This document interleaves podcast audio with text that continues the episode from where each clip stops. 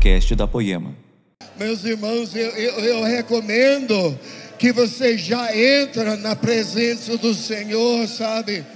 Eu, eu não sei, é, é, eu estou aqui preparado com várias pregações para pregar, e talvez, mas eu sinto que Deus já está fazendo aquilo que Ele deseja fazer. Eu sinto que hoje, sabe, Jesus está rompendo, rompendo em nossas vidas, e Ele deseja nos ajudar, chegar aonde nós desejávamos chegar, mas nunca conseguimos, sabe? Eu, eu tenho esse entendimento da dimensão da grandeza, da glória e da beleza de Jesus, que é muito maior do que nós imaginávamos, é muito maior daquilo que nós percebíamos. Meus amigos, eu estou lembrado, eu estava lendo esses dias, eu tive uns dois meses meio quietos, sabe, na Alemanha, por aos seis semanas, sem nem entrar no avião, viajar, fazer nada. Então eu procurei, eu estava dentro do livro de Apocalipse bastante. E sabe, vendo as coisas é tão interessante, porque quando nós pensamos do livro de Apocalipse, nós estamos pensando do anticristo e da bestas, da pragas e todas essas coisas. Mas se você ler o primeiro verso do livro de Apocalipse, ele fala a revelação do Senhor Jesus Cristo. Sabe, a, a, a coisa principal, eu tenho essa impressão, com tanta coisa na vida, nós estamos fazendo até coisas certas e coisas boas, mas com intenções ou com focos errados.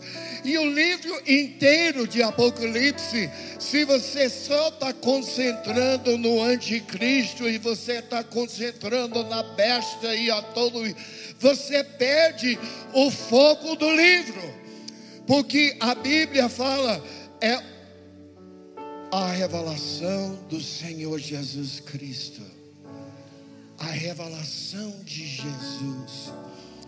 E sabe quando nós começamos a ler, eu estava meditando nesses assuntos nesses dias. Eu já falei duas vezes hoje. Vamos ver se sobrou uma coisa hoje à noite. Para mim pode ser rolar, mover também, tá bom, né? Seja lá o que Jesus deseja. Agora eu não pedi para vocês ficarem quietos, não. Vamos lá, vamos manter esse mesmo. Se vocês fiquem quietos, eu vou parar de pregar. Eu também vou, vou ficar quieto. Ei! Ei! Eu estou mais cansado. Nenhum de vocês ficou aqui três cultos hoje. Eu estou mais cansado de todo mundo. Então eu preciso, ó, que vocês me ajudem aqui a manter esse ambiente. Eu tenho a impressão que vai varrer sobre essa casa uma dimensão da glória de Deus hoje. Eu estou com essa impressão, mas não depende de mim, gente. Vocês que quem são determina o ambiente deste lugar. Robaiaialavacia. Eu sou uma pessoa só. Vocês são muitos. Harabaiaialavacei. Gente, eu estou meditando nesses dias aquela revelação. Eu quero ler. Eu já falei um pouquinho esses dias a grandeza do Senhor.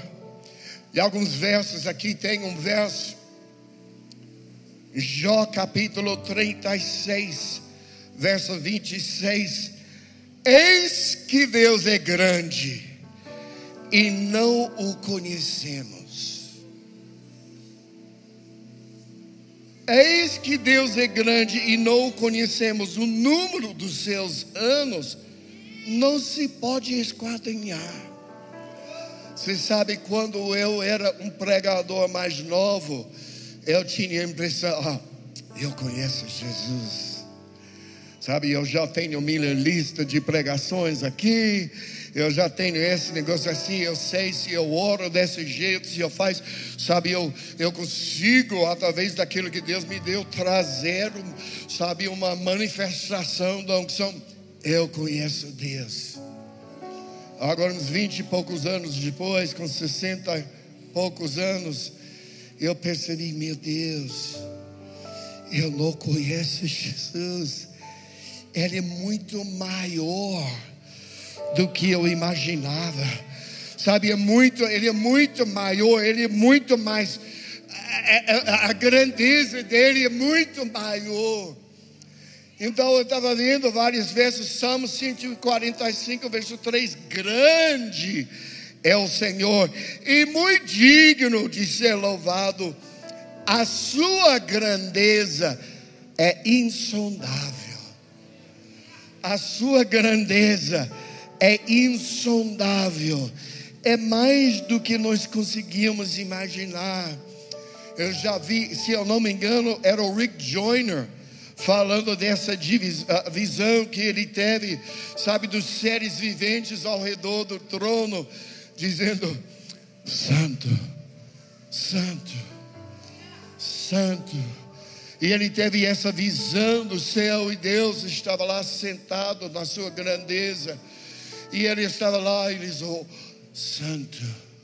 Então ele iria só se mexer um pouquinho e uma outra, um outro lado, uma outra dimensão da sua beleza iria aparecer. santo. Então eles iriam mexer, ele iria mexer um pouquinho mais e Santo e por toda a eternidade. A grandeza e a beleza dele é insondável, meus amigos. Nós, nós, nós às vezes nós estamos satisfeitos com aquilo que nós temos na igreja, que temos conseguidos no Senhor. E, e, e queridos, eu, eu não estou falando, eu, é bom que nós temos uma certa ousadia, que nós conseguimos entrar, mas a verdade é, nós não conhecemos Ele. E a maior valor de vida, sabe, aquilo que tem de maior valor em toda essa vida que nós vivemos, é a oportunidade de esquadrinhar para descobrir mais da sua beleza, mais da sua. Eu, eu, eu, tenho certeza que muitos de nós, como cristãos, como povo de Deus, nós estamos tentando fazer a coisa certa, sabe? Eu estou procurando ser uma pessoa melhor, sabe? A meta da minha vida como um cristão é ser uma pessoa melhor, é, é, é pecar menos, é, é, é, ser mais santo. Mas eu tenho um entendimento hoje, com 62 anos de idade, que isso erra um pouquinho do alvo, que eu, na verdade, nem tenho muito capacidade de me melhorar Vamos lá, alguém. Sabe, eu pessoalmente nem tenho muito, muita capacidade de eu me melhorar. Porque eu tento fazer coisa melhor, eu tento de parar de um hábito ou parar de um jeito de pensar, só para descobrir às vezes que eu não tenho a capacidade dentro de mim de fazer uma mudança. Mas eu estou convencido que o alvo é buscar conhecer Jesus. E quanto mais eu consigo conhecer Ele, eu estou sendo transformado sem nem tentar me forçar. Simplesmente acontece. Eu tenho a impressão que às vezes nós, como cristãos, nós procuramos desenvolver um dom de Deus, praticar um dom de cura, praticar um dom de profecia, alguma coisa, tentar, tentar, tentar desenvolver um dom de Deus em nossas vidas. Mas eu tenho esse entendimento que se eu buscar Jesus, quanto mais que eu conheço Ele, mais que eu consigo olhar pela beleza dele, automaticamente os dons de Deus desenvolvem na minha vida de uma forma natural. É tudo a respeito de contemplar a sua glória, de, de, de conhecer Ele, de viver e, e, e perceber, aprender perceber a presença dEle, e as outras coisas vão se desenvolvendo. Nós não conhecemos Jesus. Salmos 50, verso 21. Você pensava que eu era igual a você. Você pensava, Deus falando assim, que eu era igual a você, mas agora eu o repreenderei e porei tudo à sua vista. Você, às vezes, nós pensamos que Jesus é, é um pouco como é, é o meu amigão Jesus, é meu xará, meu, meu, meu amigão, meu, é, é, é, é meu, meu amigo Jesus, e claro que Ele é nosso amigo, mas Ele é mais do que apenas nosso amigo. Eu quero que você entenda. Eu estava vendo isso quando eu estava falando do livro de Apocalipse, voltando. E eu vi uma coisa que era tão nítido para mim. Porque Jesus, o livro de, de, de, de Apocalipse, Deus está falando para João. E nós precisamos entender que no Novo Testamento, na época que Jesus andava na terra, o, o João era tipo o melhor amigo de Jesus. Você lembra? Era o João, eram os doze discípulos. Os doze discípulos tinham três. Ele falou, às vezes ele proibiu os outros, subiu na monte para se transfigurar. Ele, a Bíblia fala, ele deixou apenas Pedro e Tiago e João para subir com ele, os três caras. Mas o João era o cara que a Bíblia fala, o discípulo quem Jesus amava.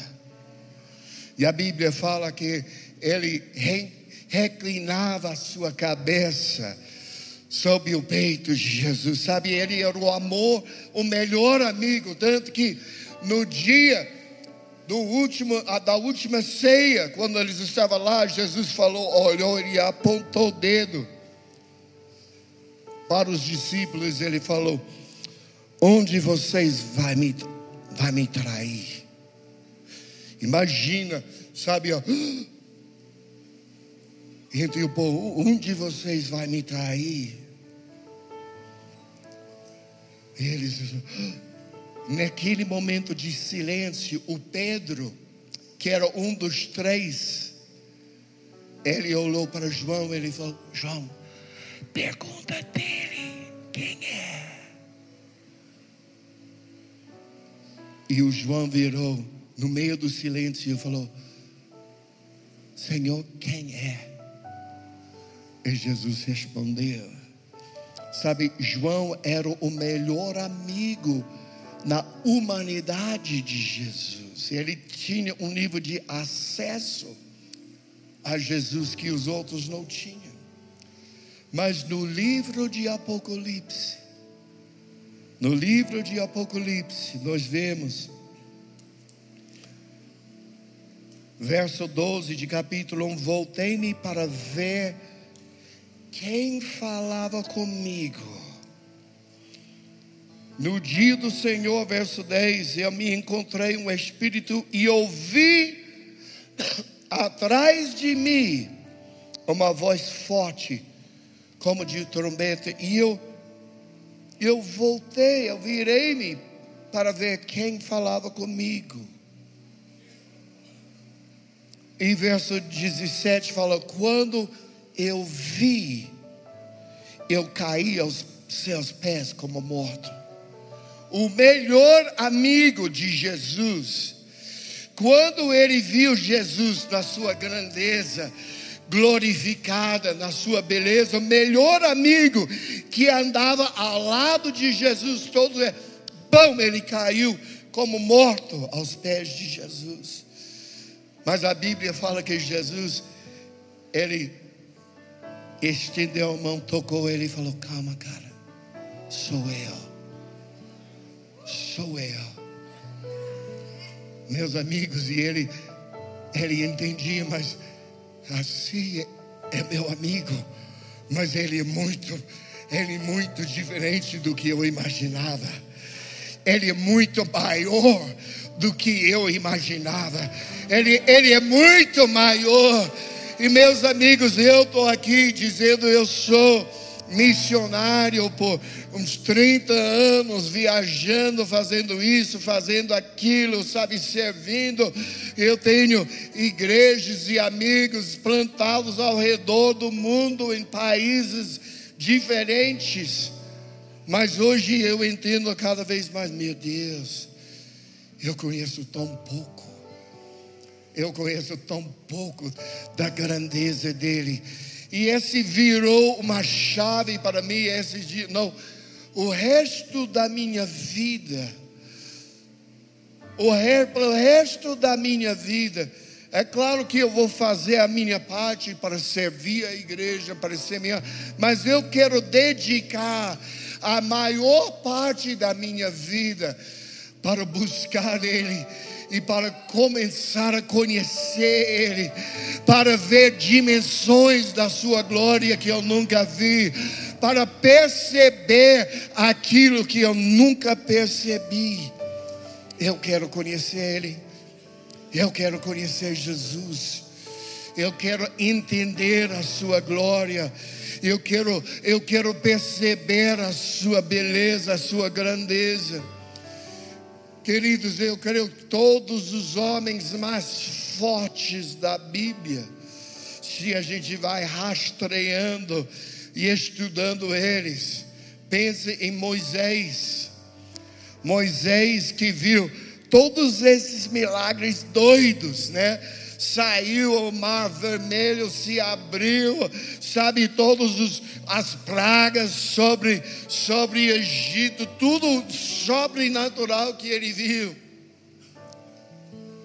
Mas depois ele falou uma coisa, ele percebeu de Deus, ele falou: Senhor, mostra-me tua glória. Agora eu já vi os milagres, eu já vi, eu, eu já vi, mas eu não quero ver mais o milagre, eu quero ver aquele que faz os milagres. Eu já vi talvez uma cura, mas hoje eu quero ver quem é que faz a cura. Eu já, oh, oh, rabaialavacê, ei, ei, oh, oh, eu já vi, sabe, eu já vi o mover mas hoje eu quero que, ver quem está atrás do mover. Mostra-me tua glória. Mostra-me tua glória, Jesus. Eu quero, eu quero ver a sua glória. Vamos aqui um pouquinho mais para frente. Uns, uns séculos depois, o rei Davi, que a Bíblia chama um homem segundo ao coração de Deus. Um homem realmente que tocava o coração de Deus. Você tem que pensar nesse homem, Deus abençoou ele tanto. Ele era o rei de Israel, que na época era uma das nações mais influentes do mundo. Imagina, o rei de um dos países mais influentes do mundo, que tem soldados e, e exércitos, e tudo que ele faz, ele só manda e acontece. ele, te, ele tinha riquezas, além de nossa habilidade de pensar, era um dos, um dos homens mais ricos que já viveu. Sabe, imagina uma, um, um pouquinho de, do, do, homem mais influente do mundo, tipo um presidente do, dos Estados Unidos ou, de, ou da China, ou um lugar influente, e também como um Bill Gates ou um Elon Musk ou Warren Buffett, um dos homens mais ricos, também tinha uma multidão, multidão de mulheres e concubinas que ele poderia né, fazer aventuras sexuais todo dia, do jeito que ele queria fazer. O homem tinha tudo: riquezas, mulheres, influência. Mas de tudo que ele tinha, Salmos capítulo 27, verso 4, ele falou: Uma coisa peço ao Senhor e a buscarei, que eu possa morar na casa do Senhor todos os dias da minha vida, para contemplar a Sua beleza e meditar você sabe, ele tinha tudo que o mundo tinha para oferecer. E ele entende: não, eu não quero nada disso. Eu quero ver a beleza do Senhor.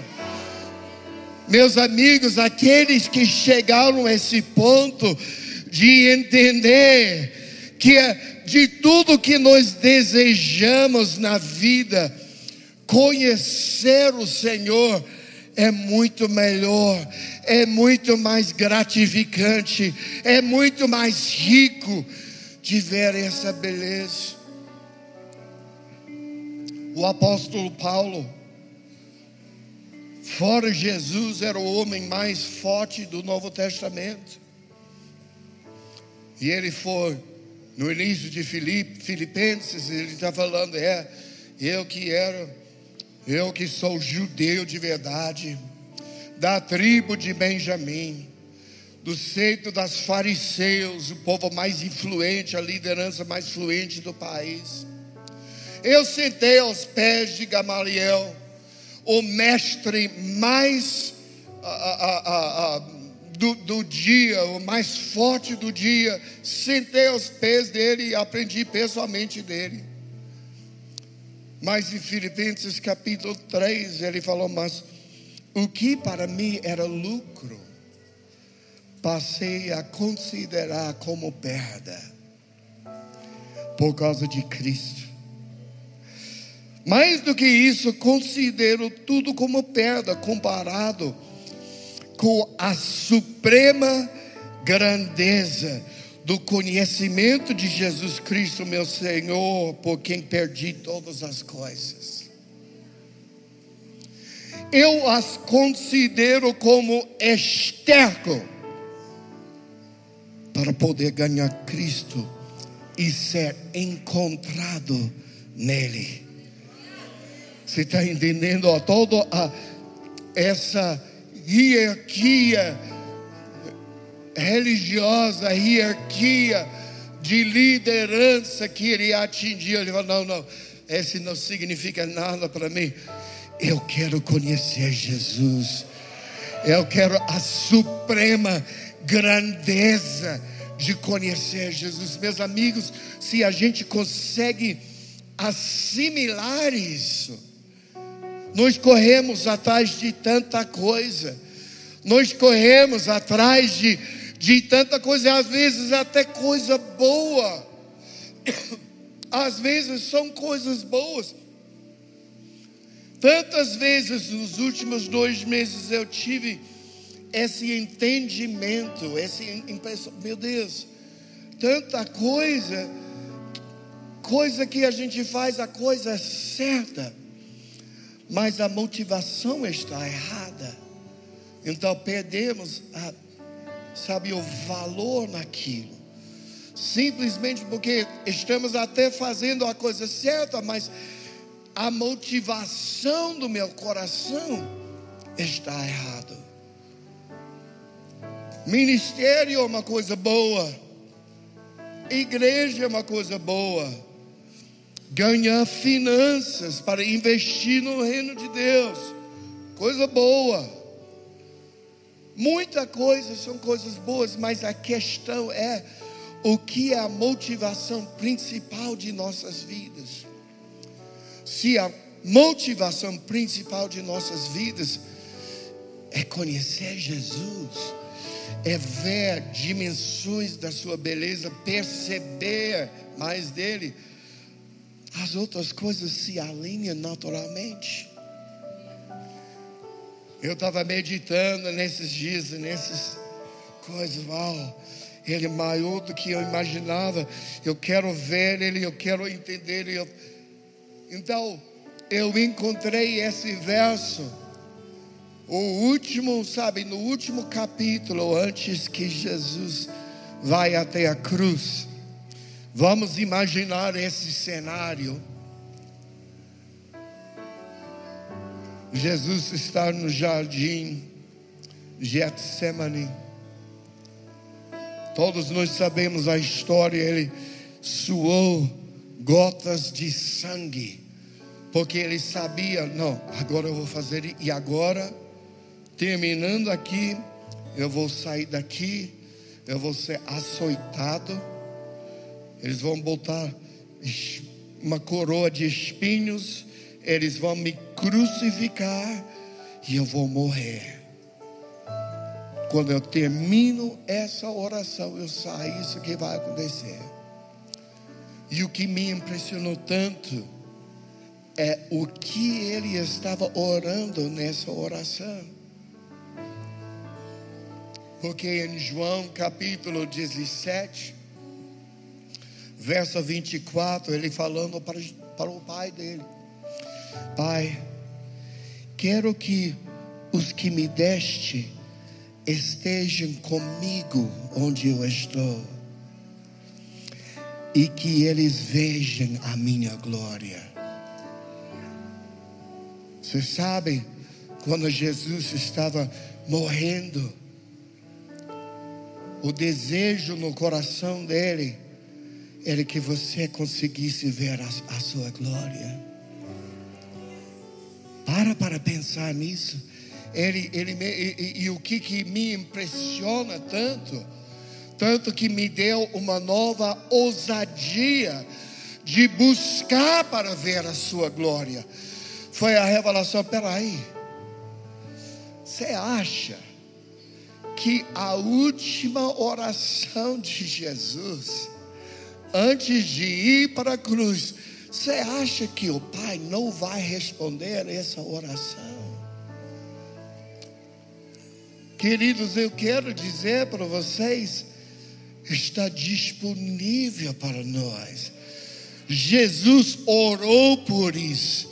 Eu quero que eles vejam a minha glória. Deus respondeu. E meus amigos, eu quero dizer para aqueles que o buscam, que Ele seja o foco central de nossas vidas.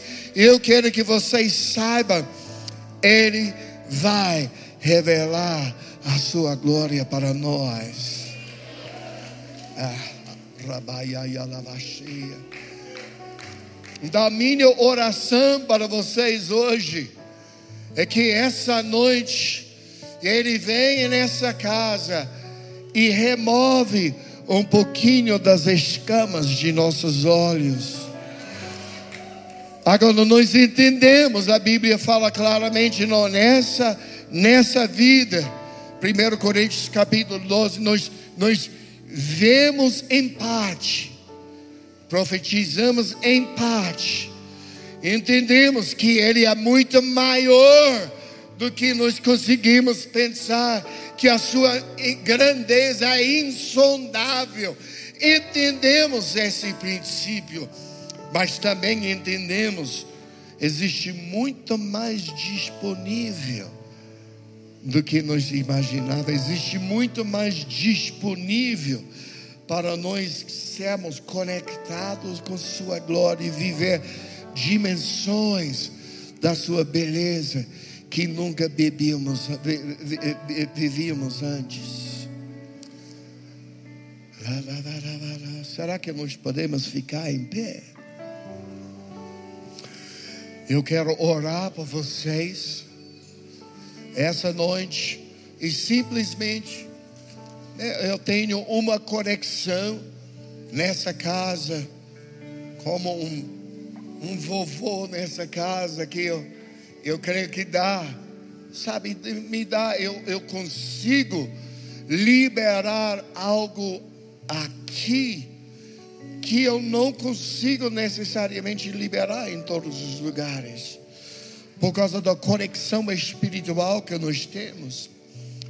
E eu quero hoje pedir ao Espírito de Deus aquilo que Ele tem me revelado, aquilo que Ele tem me dado, que essa noite Ele libera, Ele libera uma porção da herança espiritual que vocês têm direito de receber da minha vida, do meu busco eu quero pedir para Ele essa noite, Senhor, em nome de Jesus. Eu te dou graças por essa casa, que é uma, é uma aqui é uma, é uma casa para mim, aqui é a minha família. Nós temos ao longo dos últimos 12 anos, nós temos crescido juntos. Nós temos crescido juntos como uma família. E hoje, em nome de Jesus, eu estou pedindo, Senhor, revela um pouquinho mais da Sua glória sobre o povo dessa casa hoje. Libera algo novo, libera algo fresco sobre o povo dessa casa. Em nome de Jesus, que hoje seja uma revelação de uma nova dimensão da sua glória que libera nós numa numa nova busca, um novo tempo em nossas vidas para vermos aquilo que nós nunca vimos antes em nome de Jesus.